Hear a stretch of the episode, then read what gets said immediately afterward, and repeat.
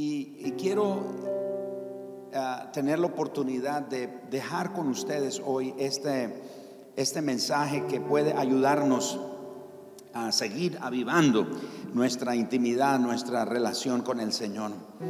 Y es este, este pensamiento, este principio que quizás no lo hemos visto o no lo hemos contemplado. Y es que hay momentos en nuestra vida cuando nosotros, escucha bien, no negamos el poder de Dios, pero reducimos la gloria de Dios. No negamos el poderío, las maravillas, los milagros que el Señor hace, pero nosotros reducimos su gloria. ¿Y cómo reducimos su gloria? Reducimos su gloria cuando nosotros convertimos nuestra adoración, nuestra pasión, nuestra entrega, nuestro servicio, nuestra prioridad, la convertimos en otra cosa, aunque nosotros tenemos en mente que es para Dios. Es decir, tenemos en nuestra vida una confusión, porque tenemos muchas cosas en las que nos vemos involucrados, que son cristianas, son espirituales, religiosas, etcétera, pero que realmente no están dándole a Dios el lugar de prioridad. Así que nos preguntamos, ¿qué nos pasa o qué le sucede? ¿Cuál es el resultado cuando el pueblo de Dios, ese pueblo que se entiende que ha conocido a Dios, se entiende que tiene una relación personal con Él, que ha, ha aprendido, y voy a usar esa palabra, ha aprendido a vivir en un estado de satisfacción o en un estado de conformismo al estar separado de la presencia de Dios. Es decir, llega un momento en nuestra vida que nos conformamos al hecho de vivir separados de la presencia de Dios. ¿Qué quiere decir separados de la presencia de Dios? Decir, como aprendíamos la semana pasada, adorando pero sin conocer o sin tener intimidad o intimar con el Dios que adoramos. Leyendo la Biblia pero sin tener compañerismo con el Dios de la Biblia. Orando pero sin tener comunión o intimidad con el Dios que oramos. Así que, ¿qué sucede con nosotros cuando llegamos a ese punto de conformismo, ese punto de satisfacción. Van a ocurrir sencillamente dos resultados que son los que quiero destacar hoy. El primero de ellos, si quiere tomar nota, es que llegamos a la conclusión de que no vamos a negar nunca el poder de Dios.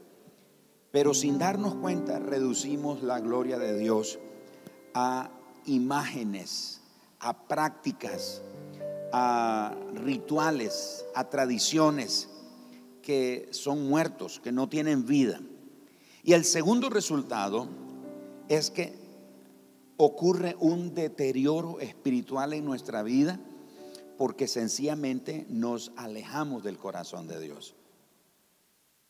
Esos dos son los resultados que ocurren cuando nosotros nos conformamos o nos quedamos satisfechos al vivir lejos o separados de la presencia de Dios. Es decir, nos volvemos cristianos nominales, nos volvemos cristianos ah, por tradición, porque bueno, soy cristiano, nací en un lugar cristiano, o tengo tantos años de ser cristiano, eh, tantos años de ir a la, iglesia, etcétera, etcétera. Pero realmente estamos separados de la presencia de Dios. En Éxodo capítulo 24, si me acompañan, por favor. Y ahí le quiero narrar, literalmente narrar lo que está sucediendo. ¿Qué ha sucedido? ¿Se acuerdan que aprendimos que el pueblo de Israel cuando vio la manifestación de la gloria de Dios tuvo miedo? Se alejaron y le dijeron a Moisés, habla tú con Dios y tú dinos a nosotros las palabras que Él nos tiene que decir y Él no hable con nosotros porque vamos a morir si Dios habla con nosotros. Eh, vimos eso la semana pasada. ¿Cuál fue el resultado de eso? El resultado de eso fue que Dios le dijo, ok, todo el mundo para su casa. ¿No? Váyanse todo el mundo a su tienda. Y Dios dice en el capítulo 24 de Éxodo, llama a Moisés, llama a Aarón, a sus hijos y a 70 ancianos del pueblo de Israel. Escoge 70 ancianos y dice, suban a mi monte. Y el capítulo 24 de Éxodos narra también lo siguiente, que Dios dijo, no, van a subir, pero van a llegar hasta cierta parte del monte. El único que va a, acercarse a mí va a ser Moisés. El resto, quédese a cierta distancia. La gente se quedó en sus tiendas allá al pie de la montaña y suben Moisés, Aarón, sus hijos y 70 ancianos. Pero Dios dice, no pueden llegar lo más hasta donde yo les permito. El único que va a subir y va a hablar conmigo es Moisés. Así que Moisés entra ahí en la presencia del Señor, en la nube. Capítulo 24 continúa narrando que el Señor le dio leyes, mandamientos, palabras que Moisés escribió. Descendió Moisés. Y cuando Moisés desciende, Moisés escribe las palabras que oyó de Dios. Y una vez que las escribió, las leyó delante de ellos. Y Moisés hace un altar de adoración, hace un altar para adorar a Dios y hace todo un ritual ahí con muchos jóvenes que le ayudan y hacen un sacrificio al Señor. Después de ese sacrificio, el Señor le dice a Moisés que vuelva a subir a la presencia de Él. Y ahí en la presencia del Señor se encuentra entonces Moisés. Y es donde el Señor le da los diez mandamientos, le da todas las instrucciones del tabernáculo, todas las leyes, todas las ordenanzas, todo, todo. Ahí en ese momento el Señor se lo da. Así que Moisés le transmite al pueblo de Israel todo lo que Dios le había dicho. La respuesta del pueblo en dos ocasiones fue, haremos todo lo que el Señor ha dicho. La segunda vez dicen lo mismo, haremos todo lo que el Señor ha dicho y obedeceremos, agregaron ellos. Bueno, hasta ahí las cosas están marchando bien. El Señor dice entonces que suba Moisés y Dios le dice a Moisés, escoge o trae contigo a Josué, pero Josué no va a entrar tan cerca como tú, se va a quedar entre un punto entre tú y los ancianos. Así que en ese momento Moisés va en Éxodo 24, verso 14, literalmente a Moisés le dice, esperadnos hasta aquí, esperadnos aquí hasta que volvamos a vosotros. Cuando leí ese pasaje me acordé las mismas palabras de Abraham cuando le dijo a sus criados, cuando iba a ofrecer en sacrificio a su hijo Isaac, le dijo, espérennos aquí, el chico y yo iremos, adoraremos y luego vamos a regresar. Así que Moisés le dice, espérennos aquí y ya vamos a volver nosotros. Sube nuevamente Moisés al monte, está ahí y es en el momento cuando Moisés está por 40 días y 40 noches, donde recibe las tablas de la ley. El Señor escribió en piedra todas las ordenanzas y todas las leyes que él había escrito. Todo eso ocurre en el capítulo 24. Capítulo 25, y como se los he dicho en otras ocasiones, nosotros leemos la Biblia en capítulos y en versículos, pero no fue escrita así los traductores la hicieron así para nuestra comprensión, pero no fue escrita así. Así que cuando llegamos al capítulo 25 de Éxodo, no es otra historia, no está ocurriendo otro día, es la misma secuencia del capítulo 24. Así que capítulo 25, capítulo 26, capítulo 27, capítulo 28, capítulo 29, capítulo 30, capítulo 31 es el periodo de 40 días con sus 40 noches. Y llegamos al capítulo 32. Y vean ustedes lo que ocurre en el verso 1. Viendo el pueblo que Moisés tardaba en descender del monte, se acercaron entonces a Aarón. Escuchen, se acercaron a Aarón y le dijeron, levántate, haznos dioses que vayan delante de nosotros, porque a este Moisés, el varón que nos sacó de la tierra de Egipto, no sabemos que le haya acontecido. Pero detengámonos ahí un momento. ¿Qué está haciendo Aarón ahí? A Aarón lo encontramos en el capítulo 24 de Éxodo, que Dios lo llamó. Así comienza Éxodo 24. Llamó Dios a Moisés, a Aarón, a sus hijos y a 70 ancianos. Suban al monte. En algún momento, mire, le voy a decir algo, aún los líderes somos propensos a alejarnos de Dios. No solo el pueblo se corrió de Dios, Aarón, el sumo sacerdote, el hermano de Moisés, también se le corrió a Dios.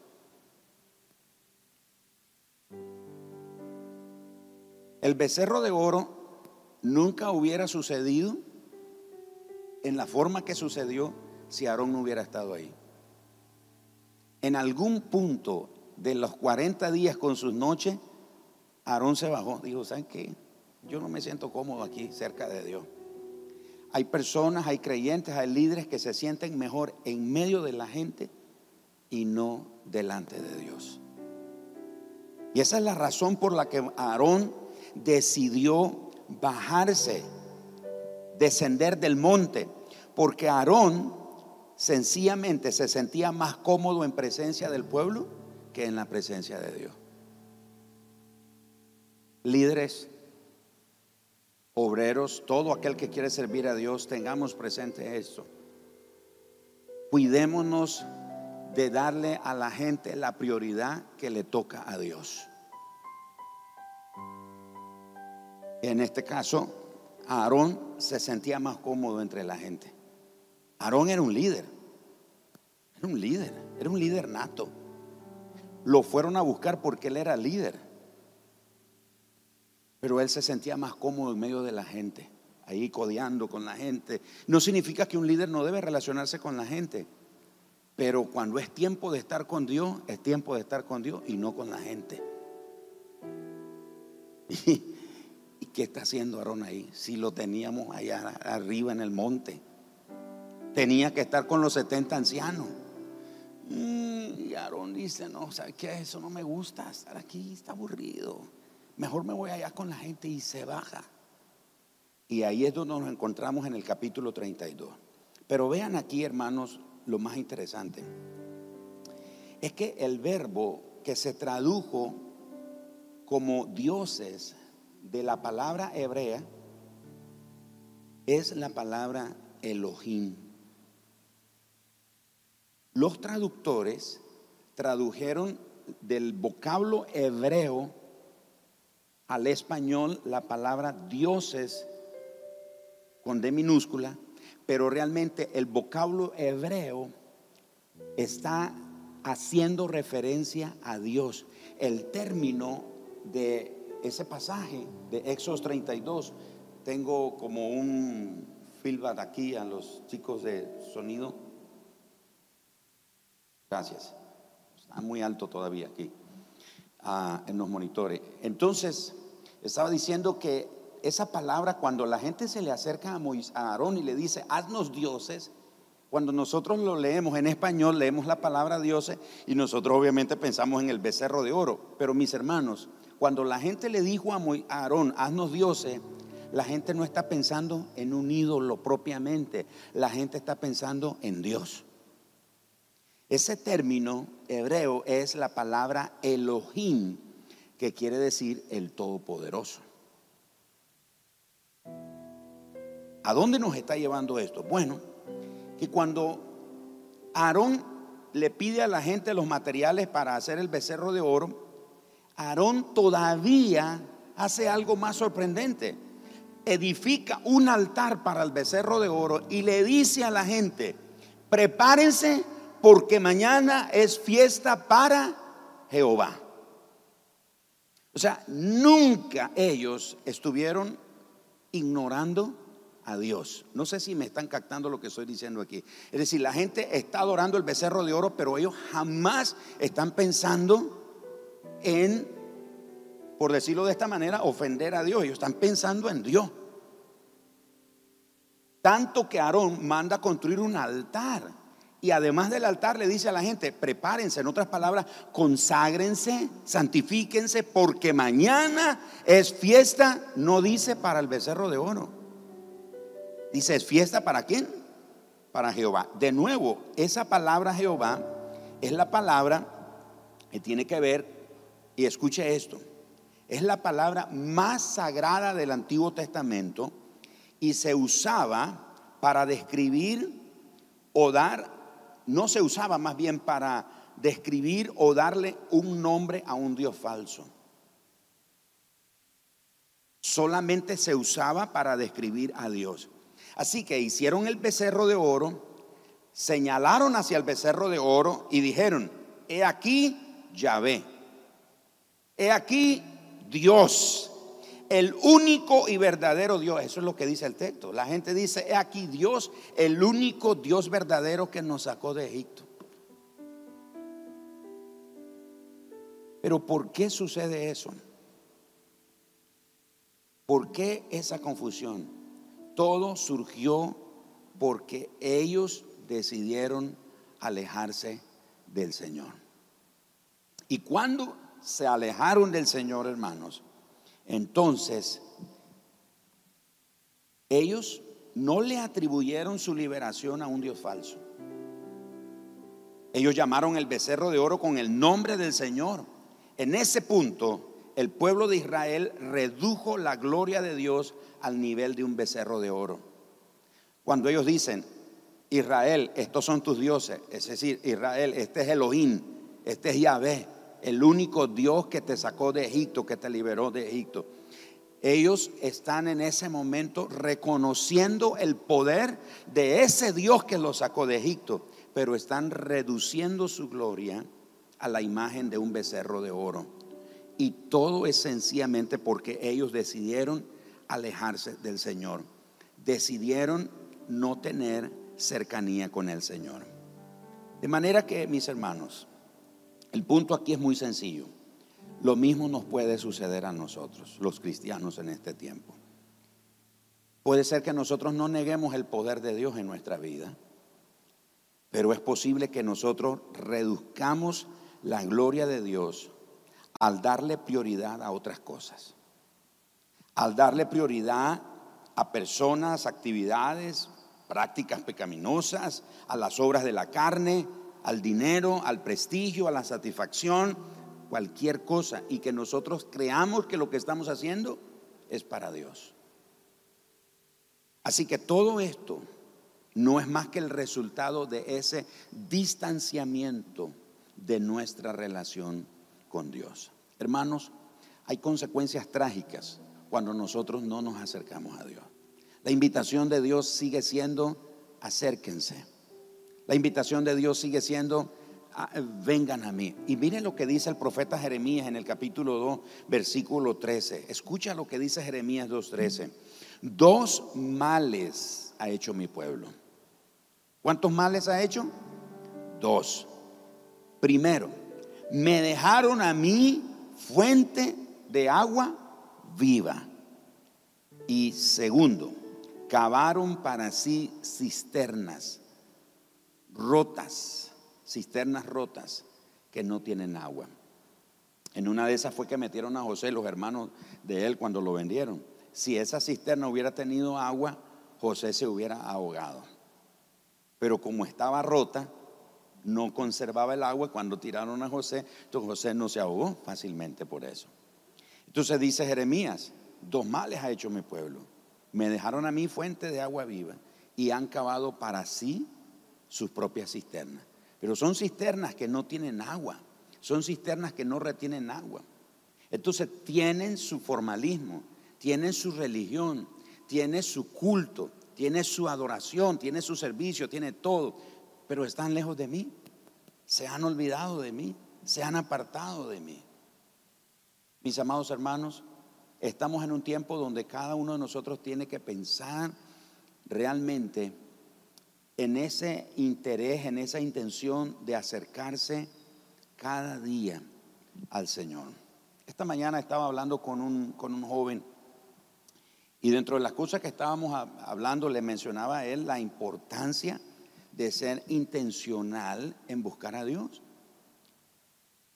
Mi hija ha estado compartiendo unos videos ahí en su, en su muro de Instagram hablando sobre algunas, algunos tips de cómo desarrollar una, un estilo de, de estudio de la palabra de Dios.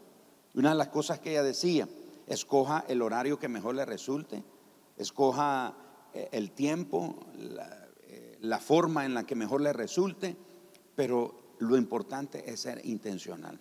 Todos nosotros necesitamos acercarnos más a Dios, hermano. Todos nosotros. La semana pasada fueron unos días tremendos, gloriosos, los recordamos todavía. Pero eso para hoy ya no es suficiente. Necesitamos algo nuevo, necesitamos algo fresco, necesitamos acercarnos más al Señor, necesitamos sentir más su fuego. Somos llamados entonces aquí esta noche a dos cosas. Uno, a que nos aseguremos que aunque no le negamos el poder a Dios, no sea que estemos reduciendo su gloria a cualquier otra cosa. Uno como pastor inclusive podría no negar el poder de Dios, pero podría reducir la gloria de Dios a, hacer el ministerio. Como dicen por ahí, nos enfocamos tanto en la obra del Señor y nos olvidamos del Señor de la obra. Necesitamos nosotros pedirle al Señor que nos dé entendimiento. ¿En qué momento? Podríamos estar haciendo cosas para Él que no le niegan el poder, pero le reducimos o redujimos su gloria, su majestad a cualquier cosa a una práctica religiosa, a una práctica espiritual que puede ser bien intencionada, pero que no llega a ser más que una práctica sin vida. No produce nada en nosotros, no produce un cambio, no produce un acercamiento a nosotros. Los chicos nos cantaban hace poco, vamos más alto, vamos más alto. Mientras ellos cantaban eso, pensé en las palabras de Éxodo 24, cuando el Señor le dijo a Moisés, sube a mí. Y escuchen esto, lo que Dios le dijo a Moisés, sube a mí.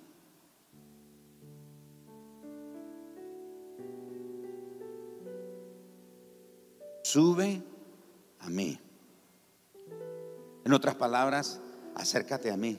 No le dijo Moisés, ven a orar. Es decir, que yo podría encontrarme orando pero no estar con Dios. ¿Me, está copiando, hermano, lo que estoy diciendo?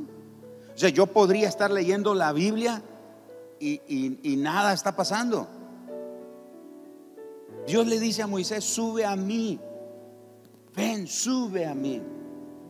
Y cuando ellos cantaban esa canción de Vamos más alto, estaba pensando eso, que Moisés fue el que subió más alto. Moisés fue el que subió hasta la cima. La Biblia dice que Josué fue el otro personaje. Él se quedó ahí. Josué se quedó. Y cuando el Señor le dice a Moisés que tu pueblo que tú sacaste de Egipto se corrompió, así dice, se corrompió. Moisés desciende y se encuentra con Josué. Y Josué dice, esos son gritos de, de guerra. Y dice Moisés, no, no, esos no son gritos de guerra, eso son gritos de fiesta. La gente está alborotada. Interesantemente, el relato bíblico después no nos, no nos dice qué pasó con los 70 ancianos. Los 70 ancianos se quedaron ahí y seguramente descendieron con Moisés. Pero dentro de esos 70 ancianos estaba Aarón. ¿Con quién quiere estar usted más tiempo? ¿Con la gente o con Dios. Le aseguro que si usted pasa tiempo con Dios, tendrá la oportunidad de bendecir a la gente. Pero no trate de pasar solo tiempo con la gente y nunca tiempo con Dios, porque nada va a funcionar. Va a ocurrir un deterioro espiritual en nuestra vida si no nos acercamos al Señor. Hoy los estoy llamando a que subamos más. Pregunto esta noche, ¿cuántos quieren subir más al Señor en su vida? Dice, subir más quiere decir yo, yo quiero estar más cerca, quiero ir más cerca. No quiero ser Aarón. No quiero ser como Aarón. no, ya, estoy cansado. Y, y baja y mire todas las cosas que sucedieron. ¿Me acompaña orando al Señor por eso? Que Él nos ayude para que haya ese deseo en nuestro corazón de subir más. ¿De acuerdo? Póngase en pie. Vamos a pedirle al Señor que nos ayude esta noche y nos dé fuerza el Señor para, para lograr esto que, mire, en nuestra propia fuerza no lo podemos lograr. En nuestra capacidad no lo podemos lograr. Muchos de ustedes aquí, incluyéndome, hemos estado siendo esforzados, perseverando, buscando a Dios y todas esas cosas, pero en algún momento hemos reducido la gloria del Señor a prácticas, a prácticas mecánicas, a prácticas ah, rutinarias, a prácticas que no tienen vida. Y, y por favor no me malinterprete, no estoy diciendo que no hay que orar, no hay que ayunar, no hay que leer la palabra, no hay que... Sí, pero asegúrese que cuando está haciendo esa cosa, usted no está pensando o reduciendo la gloria de Dios a prácticas cotidianas que no tienen valor. Israel fue a un becerro de oro que redujo la gloria de Dios. Nosotros la podemos reducir a cualquier otra cosa. No negamos su poder, pero la podemos reducir a otras cosas. Necesitamos que el Señor ponga en nuestro corazón un deseo profundo de acercarnos más. Yo quiero escuchar la invitación de Dios diciéndome, sube, sube a mí, sube a mí, sube a mí, sube al monte y encuéntrate conmigo. Yo creo que estos son tiempos cuando el Señor nos está llamando nuestra atención, está despertando nuestra atención y diciéndonos, tengo una cita contigo en el monte.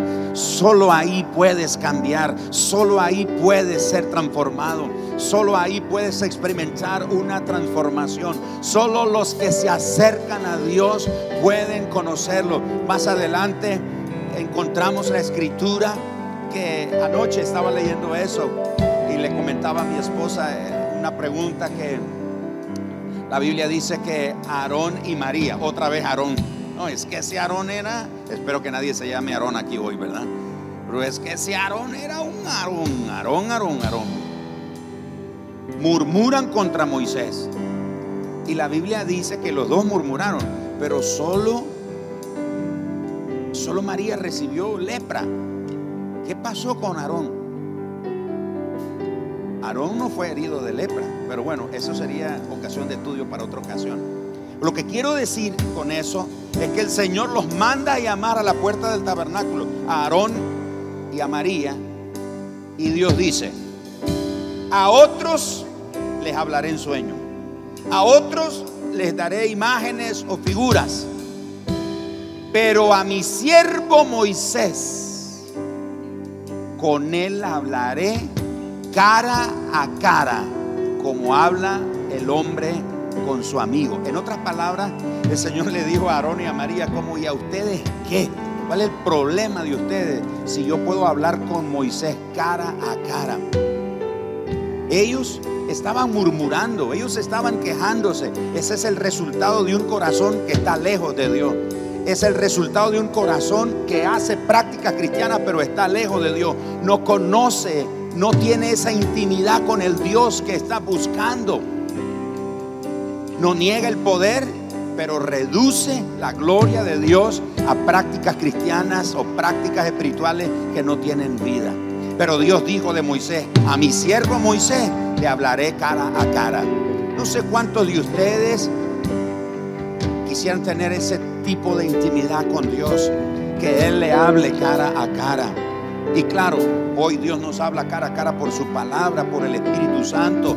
Tiene tantas formas en las que el Señor nos habla pero queremos esa intimidad. Pero para tener esa intimidad con el Señor tenemos que subir. tenemos que subir. No es al pie de la montaña, no es a la mitad de la montaña, es en la cima, es en la cima. Solo los que suben, solo los que suben, solo entran en la nube del Señor tienen la oportunidad de conocerlo a Él, de escucharlo a Él, de hablar con Él cara a cara y de experimentar en su vida una transformación.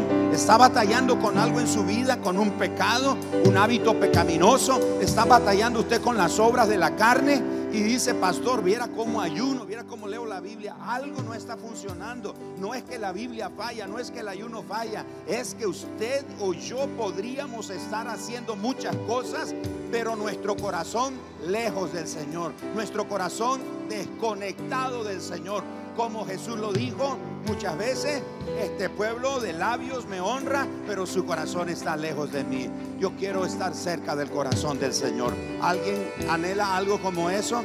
Es peligroso, es riesgoso, es atrevido, pero te cambia la vida. Puede ocurrir algo sorprendente en tu interior, en tu ambiente, en tu hogar, en tu matrimonio. Lo que tu matrimonio necesita, como nos decía mi esposa eh, el domingo pasado, lo que nuestro matrimonio necesita, lo que nuestro hogar, nuestra familia, lo que más necesita es más de Dios es más de Dios. Lo que el mundo necesita hoy es más de Dios. Lo que la iglesia sorprendentemente necesita es más de Dios. ¿Quiénes aquí hoy admiten que necesitan más de Dios en su vida? No estoy diciendo que usted es un pecador o un hermano carnal, pero es alguien que dice, sí, he caminado, sí he conocido al Señor, sí he aprendido algunas cosas, pero todavía no es suficiente. Todavía necesito más del Señor. Necesitas más de Él, sube más alto, sube más alto, sube más alto, sube más alto, más alto, más alto, porque si te alejas, las cosas van a tender a deteriorarse. Pero si te acercas a Dios, algo puede ocurrir. Un milagro puede suceder. Y siento la presencia del Señor esta noche cuando estoy diciendo estas palabras. Milagros pueden suceder, transformaciones pueden suceder. El poder de Dios es increíble, el poder de Dios es transformador, el poder de Dios no lo podemos resistir. Dios puede, Dios tiene el poder para quebrantar todo yugo, para romper toda cadena, para deshacer toda obra de maldición, para romper toda generación, toda maldición que ha maldecido, valga la redundancia, a tu generación, a tus hijos, a tu familia. De repente te conformas y dices, es que así ha sido mi familia, es que así ha sido mi hogar, es que así ha sido de donde yo vengo la familia. Tengo buenas noticias para ti. Dios tiene para ti una nueva familia. Tú no puedes edificar tu hogar, tú no puedes edificar tu matrimonio, tú no puedes edificar tu familia de acuerdo al patrón o al modelo de la familia de donde viene. Tú tienes un modelo nuevo en Dios. Tú tienes un modelo nuevo en Dios y solo lo puedes descubrir si te acercas con un corazón rendido, con un corazón arrepentido,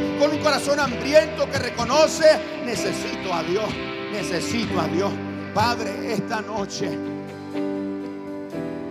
todos aquí, todos aquí, todos, empezando por mí, necesitamos más de ti, Señor. No habemos ninguno de nosotros aquí hoy que no necesite de ti. Necesitamos de ti.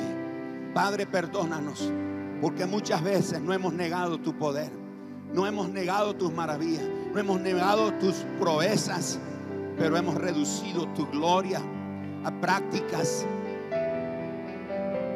según nosotros espirituales, a prácticas cristianas, religiosas, prácticas de la iglesia, pero que están muertas, no tienen vida, no tienen fuerza, no nos cambian y nos sentimos siempre vacíos.